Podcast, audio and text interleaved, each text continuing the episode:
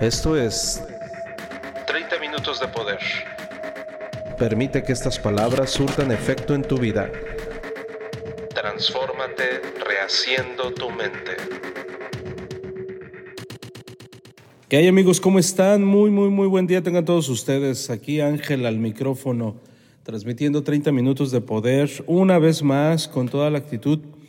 Qué padre se siente cuando nos comparten que este podcast, este podcast que de verdad está eh, con, con, toda la, la emoción de ser altruista, de poder poner nuestro granito de arena y que de repente nos reporten en primer lugar de lo que estás escuchando, pues quiere decir que primero que gracias, primero que gracias, gracias porque eliges eh, el buen alimento para tu mente. Y en segundo, pues nos sentimos honrados, ¿no? De que ahí estamos en, en, en tu mente, estamos en tu, en, en, tu panorama, ¿no? Dentro de tu matrix, que es importante saber qué queremos agregarle o qué queremos quitarle. Y pues queremos seguir con la información de calidad. También tuve la, la oportunidad de platicar con algunas personas que nos escuchan y nos han hecho referencia a que hay un antes y un después. Y eso también eh, dice mucho ¿no? de la evolución. Recuerdo en los inicios, hace ya algunos años, cuando empezamos 30 minutos de poder, eh, recuerdo la primera audiencia, creo que los únicos que me escucharon fue mi familia y mi equipo, ¿no? Nada más. Y ya poco a poco se fueron integrando algunos personajes muy interesantes, eh, personas muy importantes que gracias a que ellos los escuchaban y los siguen escuchando, pues se, fue corriendo la voz, ¿no? Si estas personas de, altos valores, si estas personas de renombre están escuchando 30 minutos de poder, bueno, quiere decir que hay algo bueno. Y gracias a estas personas, eh, pues se, nos hizo más viral todavía, ¿no? Y pues bueno, vamos a seguir con esto, vamos a seguir en la lucha. Voy a tratar un tema que evidentemente nos sirve a todos, a todos, a todos, y en todos los ramos, en todas las facetas está la orden del día y creo que sería muy, muy importante no olvidarlo. Así es que entremos en materia. El tema de hoy es el efímero éxito, el efímero éxito. ¿Lograste tus propósitos? ¿Terminaste ese proyecto que, que, tanto, que tanto le pusiste empeño? No sé, ya liquidaste esa casa que con tanto esfuerzo eh, la sacaste, la compraste, diste el enganche, fuiste pagando. Has logrado tener el auto de tus sueños. O simple y sencillamente sigues en la lucha, pero has cubierto un, peldaño de, ese éxito, de esa escalera del éxito que tú solo te pusiste. En fin, independientemente de donde te encuentres, estoy seguro que hemos saboreado en algún momento ese, ese maravilloso aroma de, de, victoria, de triunfo, de logro. Es muy similar a como cuando te compras un, un boleto para una rifa y te ganas el primer premio. No sé si te ha tocado alguna vez, a mí me ha tocado ganarme varios premios eh, y se siente bien. Se siente como si hubieras hecho una cosa grandiosa, aunque no hayas hecho nada. Hiciste lo mismo que los demás, pero a ti te tocó el premio mayor. Y se siente muy bien, muy bien. Y eso ha sucedido desde, recuerdo la primera rifa que participé fue en la primaria. El premio mayor era una libreta con portada de Spider-Man y un, uh, un paquetito de colores de, de madera. Era una rifa para ayudar a una niña del salón. Y entonces eh, teníamos que comprar, no recuerdo cuánto costaba el boletito, pero era nada, era muy poco. Entonces cuando me gané el premio mayor, me gané la libreta, me gané esos colores. ¿Sabes cómo se siente? Sentí que ahí se resolvían todos mis problemas. Todos los problemas se resolvían ahí. Esa es la sensación que te da. Y entonces, bueno, ahora que, que, volteo para atrás y veo, pues es de risa, ¿no? Como una libreta y unos colores te iban a resolver la vida.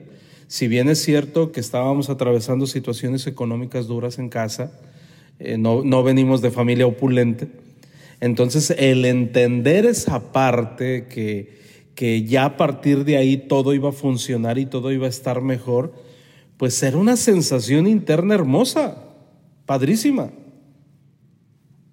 ¿Te ha sucedido lo mismo? ¿Te ha sucedido como por momentos en el momento, en, la, en la situación que ganaste algo, sentiste el aroma de la victoria? Bueno, se siente igual cuando de verdad sí trabajaste, cuando de verdad cosechaste y entonces dices, ah, me puedo dar este lujo. Y ya es una medida de éxito, ya es una medida de éxito. Y está padre, está muy padre. También recuerdo la, la vez cuando regresé después de muchos años al gimnasio. Eh, lo primero que hice antes de volver al gimnasio fue empezar a caminar, porque ni siquiera tenía la cultura de caminar. Entonces empecé a caminar y me dice mi médico, intenta caminar 45 minutos diarios. Pues no, no podía llegar ni a los 20 minutos y tenía que irme a mi casa. Y entonces al día siguiente le calaba con un minuto más. Y luego con otro. Y luego con otro. Y luego ya pude media hora y luego ya pude 40 minutos y luego ya superé los 45 minutos y ya después se hizo una hora y ya después pude correr y ya después pude brincar y entonces ya pude regresar al gimnasio después de muchos años. Se siente el aroma de la victoria, del éxito. No, no, no, no, no. Aunque todavía te falten muchísimos años para ponerte como Arnold Schwarzenegger, créeme que se siente impresionante, te sientes poderoso. Y entonces, ¿quién crees que está al acecho? El oponente. ¿Quién es el oponente? Vamos a llamarle ego. El ego, amigos, está en todos y por todos. Y entonces por eso aquí en 30 minutos de poder hacemos referencia muchas veces a ese tema. Eh, le dedicamos muchísimo tiempo al oponente. Aquí nos hallamos, amigos, en la cumbre de una montaña que nos costó mucho trabajo escalar, o al menos ya alcanzamos a ver la cima. Ahora enfrentamos nuevas tentaciones y problemas. Respiramos un aire muy fino en medio de un ambiente que no perdona nada. ¿Por qué es tan efímero el éxito? Porque el ego lo reduce, amigos. Ya sea que el colapso sea dramático, producido por un proceso lento de erosión, siempre está presente y con frecuencia es innecesario. ¿Qué pasa cuando leemos el éxito? Y ese es el error que la mayoría comete. Dejamos de aprender, dejamos de escuchar y perdemos el control de lo que importa. Nos convertimos en nuestras propias víctimas y en víctimas de la competencia. La sensatez, mantener la mente abierta, la organización y el propósito son los grandes estabilizadores. Ellos son los que le hacen contrapeso al ego y al orgullo que vienen con los logros y el reconocimiento, pero es lo último que hacemos si nos descuidamos. Ya no necesito consejos de nadie, ya llegué a la cima. Ahora todos son tontos, ahora yo miro hacia abajo. Ya no necesito más. ¿Qué me vas a enseñar tú? Así es la forma en la que una persona que empieza a oler el éxito empieza a comportarse. Si no tiene cuidado. Lo curioso es que la gran mayoría no tiene cuidado. La gran mayoría. No, yo, yo, yo la verdad no olvido de dónde vengo. No, olvídate, yo, yo sé y siempre tengo los pies en la tierra y, no, no es así. Mira, fíjate, eh, hoy por hoy está de moda la música que habla de que de dónde vengo y ahora cómo estoy. ¿Sí? Yo no olvido mis raíces. Yo vengo que del rancho y de comer frijolitos y ahora mira, tengo una mansión y bla, bla, bla, bla, bla, bla. El simple hecho que hayas compuesto una canción o que sigas una melodía de ese tono, habla de tu ego tan grande que tienes habla de que sí, efectivamente le echaste todas las ganas y te fue muy bien. Eso nadie te lo discute. ¿eh? El problema es lo que sigue después y es lo que muy pocas personas me creen. Les digo, el problema no es ganar dinero ni estar en la cima. El problema verdadero viene cuando ya lo estás. Y la gente dice, Ángel, eso a mí no me importa. Yo lo que quiero es tener mucho dinero y, cobrar esas mieles del éxito. Dios, no sabes lo que viene. Viene una ola grandísima de conflictos. Vienen los verdaderos problemas, pero como dice el meme, no estás para esta conversación. No estás listo para esta conversación. Así es que para aquellas personas que les agrada la incomodidad para provocar una reacción y mejorar, este podcast es para ti. Y para ponernos en, un buen ejemplo, amigos, no voy a hablar de situaciones actuales. Me voy a remontar allá a principios del siglo XX, que déjame decirte que en tema de mentoría finales del siglo XIX, principios del siglo XX, son, es, mi, es mi época favorita. Obviamente no me hubiera gustado vivir en esos tiempos, pero los grandes hombres de tiempos modernos son los que se gestaron a principios del siglo XX.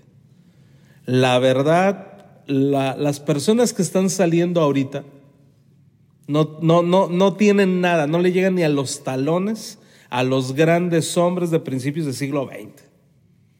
Eran unos cabrones, o sea, realmente gente que sí se partió la madre para lograr lo que tenían que hacer. O sea, la verdad que nosotros estamos en kinder.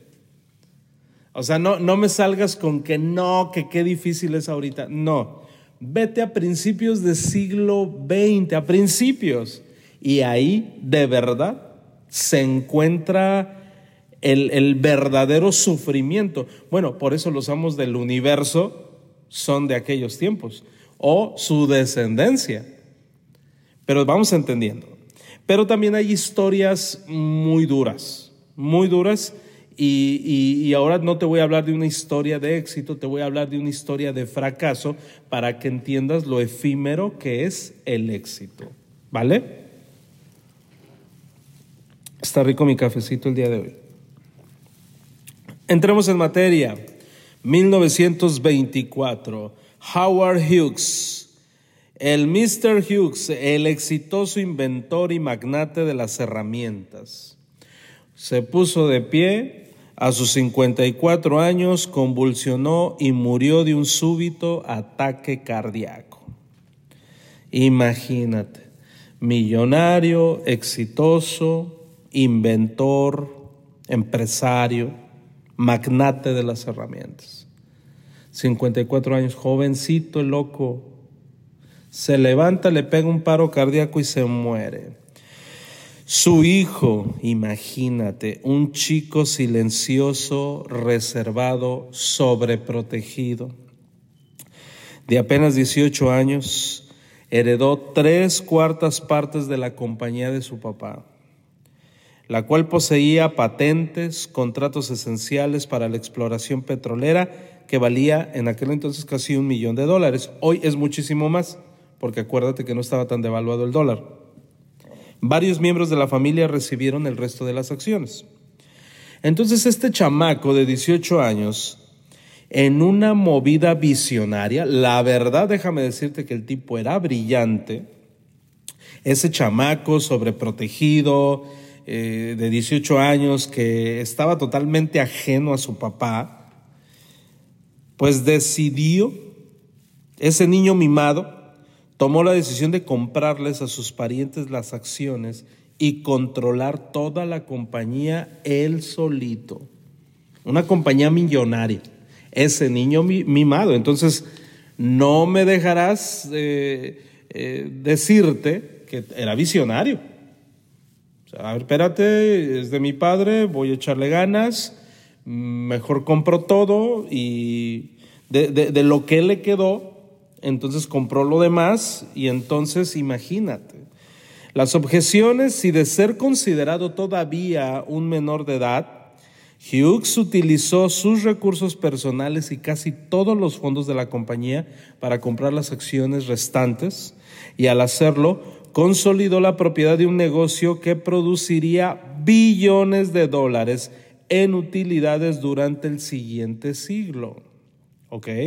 Fue una movida atrevida, efectuada por un joven que básicamente no tenía ninguna experiencia en el campo de los negocios.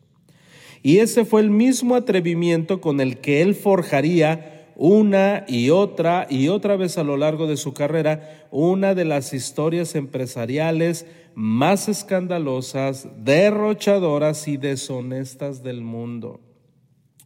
Al mirar en retrospectiva los años que estuvo al mando de la compañía, parecen más una perturbada oleada de crímenes que un emprendimiento capitalista. ¿Cuál fue el error ahí, amigos? El error no era de que era muy inteligente, no, eso nadie se lo niega. Buenísimo el loco, visionario como su papá. O sea, heredó desde sus genes cosas fregoncísimas. El pedote mundial aquí, perdón por la palabra, es que nunca se mentorió. Él dijo, mira lo que estoy logrando en mi juventud. Soy fregoncísimo, soy amo del universo otra vez. Se sentía Jimán, ¿no? Entonces, piensa lo siguiente, su historia no fue considerada como una historia de éxito, sino como una de las historias empresariales llena de crímenes, fracasos, eh, ¿cómo se le llama? Corrupción, eh, escándalo tras escándalo. Obviamente no se puede negar que era un hombre talentoso, visionario, brillante, lo era de hecho, salió igual que su papá, genio de la mecánica. Fue también uno de los mejores y más valientes pilotos de los primeros días de la aviación. O sea, era un chingoncísimo el loco. Y como hombre de negocios y productor de cine, tuvo la capacidad de predecir cambios arrasadores que llegaron para transformar no solo las industrias en las que estaba involucrado, sino el país entero. O sea, la verdad se esperaba que fuera una de las historias más impresionantes ¿eh? En, el mundo moderno. Sin embargo, después de quitarle a su historia los visos de leyenda, glamour y autopromoción a los que era tan afecto, solo queda la verdadera imagen de este tipo. Un ególatra que evaporó cientos de millones de dólares de su propia fortuna y tuvo un final miserable y patético. Imagínate nada más. No debido al accidente que tuvo, no porque fuera víctima de circunstancias inesperadas o de la competencia, sino gracias a sus propios actos arrogantes. Ese amigo ese muchacho no aceptaba consejos, no se mentoreaba y es más, se ponía al tú por tú con gente que le doblaba o le triplicaba la edad porque él ya había hecho grandes cosas. Entiende lo siguiente, los dones que el de arriba te dio no son exclusivos para ti y no tienes ningún derecho a hacer arrogancia por causa de, ello. Imagínate, después de obtener el control de la compañía de herramientas de su papá, Hughes abandonó la compañía inmediatamente. O sea, en realidad no le interesaba. La compró para quedarse con el 100% de las ganancias y entonces empezarla a vaciar en repetidas ocasiones. Se marchó de Houston y nunca volvió a poner un pie en las oficinas de la compañía. ¿Cómo ves? Se mudó a Los Ángeles porque, pues, oye, quiero que todos sepan de mí, quiero que vean quién soy. Entonces decidió convertirse en productor cinematográfico y en celebridad. Y entonces compraba y vendía acciones desde su cama. Perdió más de 8 millones de dólares en movimientos de bolsa que contribuyeron a la crisis vivida durante la Gran Depresión. Su película más conocida fue Hell's Angels, Ángeles del Infierno. Fue producida a lo largo de tres años y lo llevó a perder 1.5 millones de dólares de un presupuesto de 4.2 y casi lleva a la quiebra la compañía de herramientas. Luego, sin haber aprendido la lección la primera vez, Hughes perdió otros 4 millones en acciones de Chrysler a comienzos de 1930. Luego se enfadó, mandó todo al carajo y entonces empezó a incursionar en la aeronáutica, donde fundó una compañía de defensa llamada Hughes Aircraft Company. A pesar de algunos asombrosos logros personales como inventor, la compañía fue un rotundo fracaso. Tuvo dos contratos millonarios de 40 millones, para ser exactos, para apoyar la Segunda Guerra Mundial, pero fueron un desastre gigantesco. Imagínate, no sé si te ha tocado escuchar de la nave, la aeronave más famosa, el Spruce Goose. Eh, Hughes le llamaba Hércules. Era uno de los aviones más grandes que se habían construido.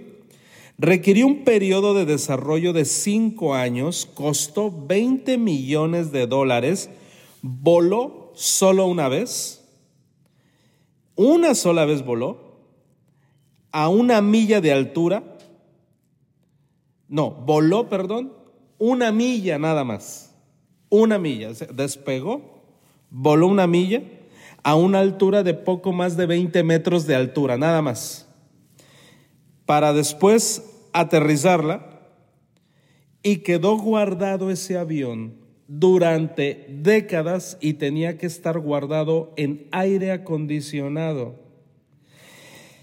Déjame decirte que este, este hangar donde se guardaba en Long Beach costaba un millón de dólares al año. O sea, e, e, de ese tamaño era su ego. Imagínate. Pues, ¿Qué importa? Es mi dinero, ¿no? Sí, es mi dinero, así es que me vale. Y posteriormente compró el estudio RKO y ahí perdió 22 millones de dólares y tuvo que despedir a 1.500 empleados por sus estupideces. Y cuando el estudio quebró después de cuatro cortos años, imagínate, dijo, ah, no quebré, me, enfadé. Sí, no, no quebré, me enfadé. Entonces volvió al campo de la defensa y entregó contratos a sus ejecutivos, quienes lamentablemente comenzaron a tener éxito gracias a su ausencia. Eso estuvo chido. Él dijo, voy a comprar esta empresa, pero yo ya no me meto. Y entonces ellos hicieron grandes cosas. Entonces parecería que ahí se fueron acomodando las cosas. Pero ¿qué crees? Fraude. Resulta que se destapa la cloaca y tenía un inmenso fraude tributario y entonces agrégale un montonal de cosas. Ah, y dentro de eso, pues no podían faltar las, las, las, chicas sexys y hermosas que cuestan millones. Durante toda su vida, pues obviamente tiene que tener ahí su, su, su, peor es nada. Entonces se casó muchas veces, se divorció muchas veces, eh, la adicción a las drogas, docenas de aventuras y negocios que llevó a la ruina. Entonces, hay dos Hughes. Podemos armar un libro de, wow, fundó esta compañía, compró esto, inventó esto, y es lo que ahorita está de moda. Wow, o sea, ven la parte que se ve, mas no ven la parte en la que no se ve. Eso es muy común ahorita y es lo que queremos aprender ahorita. Fue considerado Hughes, sí, este muchachito de 18 años, como uno de los peores hombres de negocios del siglo XX. Y para no hacerte el cuento más largo, porque todavía la lista es larguísima, obviamente murió solo en un... Eh, eh, ¿cómo se llama? Donde, donde, donde quedan los viejitos solitos. En un asilo, en un asilo de ancianos. Y ahí está, viejo, quebrado, no disfrutó absolutamente nada, todo le aburría, nunca quiso recibir mentoría. Nunca. Amigos, si quieres recibir un buen consejo, ahí te va. Toda la vida tienes que estar en modo estudiante, toda la vida tienes que tener un mentor y toda, toda la vida tienes que entender que hay alguien que lo hace mejor que tú. Toda la vida. Si alguien estuviera buscando una metáfora de carne y hueso de lo que puede hacer el ego y la destrucción que produce el ego, sería difícil encontrar algo mejor que la historia que te acabo de contar. Eh, Howard Hughes, este muchacho, no estaba mal de la cabeza. Era un tipo normal. Su ego simplemente no tenía límites, no se mentoreaba. Bueno, sí, él decía que se mentoreaba a sí mismo. ¿Sí me explico? O sea, soy tan chingón que yo me mentoreo a mí mismo. Dios de mi vida, eso no sirve. ¿No? O sea, ¿cómo es posible? Es como si tú hicieras un examen de matemáticas y tú mismo te calificas, ¿no? Uno solo puede ver, amigos, de verdad, lo que quiere ver. Entonces tú puedes ver la historia de Hughes y decir, wow, no me importa, yo quisiera ser igual de millonario que él. Yo quisiera ser así. La realidad es que mucha gente rica, al igual que Hughes, terminó igual o peor que Hughes. Mucha, muchísima no sentía casi ningún placer de todo lo que hizo en toda su vida. No disfrutó casi nada de todo cuanto poseyó. Y lo más importante es que fue un derrochador. Desperdició su gran talento, su inmenso valor y su asombrosa energía. La clave la tiene Aristóteles. Sin virtud ni entrenamiento es difícil manejar adecuadamente los resultados de la buena suerte. Estos viejos sabios, ¿no? Fíjate bien lo que dijo Aristóteles. Sin virtud ni entrenamiento, es difícil manejar adecuadamente los resultados de la buena suerte. ¿Por qué? Porque se le dieron.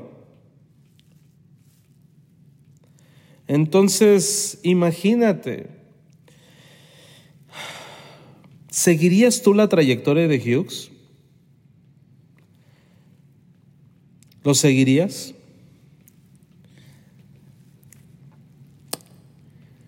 Es, es triste, es doloroso. Y te puedo comentar muchísimas historias de gente que ha ganado millones y ha generado millones de dólares en utilidades. Y han terminado mal. Entonces a veces nosotros hemos ganado unos cuantos cientos y ya perdimos los pies del piso y nos sentimos Juan Camane. No, yo te estoy hablando de experiencias de miles de millones de dólares, ¿no? Entonces ahí sí ya pinta, ¿no? Pero a veces nada más compramos un celular nuevo y ya nos sentimos que estamos brincando en una pata. Nos sentimos grandiosos. Entonces debemos de entender eso. Fíjate lo que, lo que dijo Harold Jean, un director ejecutivo, eh, que él ganó 17 mil millones en unos cuantos años de dólares. ¿eh? Fíjate, me llamó muchísimo la atención esta expresión, esto, esto que dijo, la peor enfermedad que puede afectar a un ejecutivo en su trabajo no es, como se supone popularmente, el alcoholismo, no, es el egocentrismo. Fíjate, en aquellos años en los Estados Unidos, en el mundo corporativo, había un problema serio con el alcoholismo. De hecho, si tú ves las series que marcan el siglo XX, eh, te vas a dar cuenta que todos los empresarios iniciaban sus conversaciones con un vasito de whisky. El whisky era así de por default, ¿no? Y el cigarrito. No, hombre, imagínate, todo el mundo quería ser de un corporativo de una empresa pues, imagínate ahí tu, tu whisky, tu cigarrito en tu, en tu despacho, ¿no? Entonces había un alcoholismo impresionante. Sin embargo, eso no era la peor enfermedad, sino era el egocentrismo, ya sea a un nivel gerencial medio o alto. El egocentrismo personal desbocado ciega a un hombre a las realidades que lo rodean. Empieza a vivir cada vez más en un mundo creado por su propia imaginación y como sinceramente cree que no puede cometer errores, se convierte en una amenaza para los hombres y mujeres que están bajo su dirección. Porque cree que no puede cometer errores. Y me llama mucho la atención, fíjate que eh, eso es evidente hoy por hoy. Eh, me, da risa cómo hay personas que ya han logrado algo y, van a algún lugar y que no me reconoces, que no sabes quién soy. Y así como, pues, güey, no te conocen ni en tu casa, ¿no? Pero se la creen, se la creen, ¿no? Saludan a la gente como con, con descendencia, como, como los políticos. Ya no saludan con, con, la mano estirada y hola, no, la voltean así como, como bésame la mano, ¿no? Eh, observa, digo, es, es, genial ver cómo, cómo el ego se hace, se hace patente en todas las expresiones y entonces hacen una mirada como de ternura, pero como que me estoy rebajando a saludarte. Hay que tener muchísimo cuidado con eso, amigos, porque el egocentrismo sigue siendo el día de hoy la peor enfermedad que puede afectar a una persona que está teniendo éxito. De verdad, no sirve de nada. Y honestamente, el dinero no es el culpable, es la persona misma que permite que el enemigo lo manipule. La verdad que la mayoría de las personas que están en las cárceles fue porque se dejaron manipular por el ego. Y el yo puedo, yo lo lograré, yo solo, nadie me va a enseñar a mí. Y entonces, error tras error, tras error, tras error. Entonces, hay que desarrollar la humildad. Para finalizar, lo único que te puedo decir es que no dejes de mentorearte no dejes de mentorearte, siempre va a haber alguien que lo hizo mejor que tú. A partir de, y, obvio, cuida mucho qué mentor vas a agarrar, ¿no? Un mentor no es perfecto, para empezar no es, no es perfecto, ¿no? No, no, no esperes perfección, pero sí puedes esperar que ese mentor de verdad esté llevando a cabo y tenga casos de éxito de cómo ayudó a otras personas porque si no puede ser que esté siguiendo otro ególatra. Entonces hay que tener muchísimo cuidado. Y, también no prostituyas esa palabra. No cualquier persona es mentor. Entonces hay que tener muchísimo cuidado. Y si tienes dudas, te recomiendo que te vayas a los libros antiguos. Ok, sabes que no encuentro ningún mentor ahorita, todos valen gorro. Ah, ok, perfecto, no te preocupes.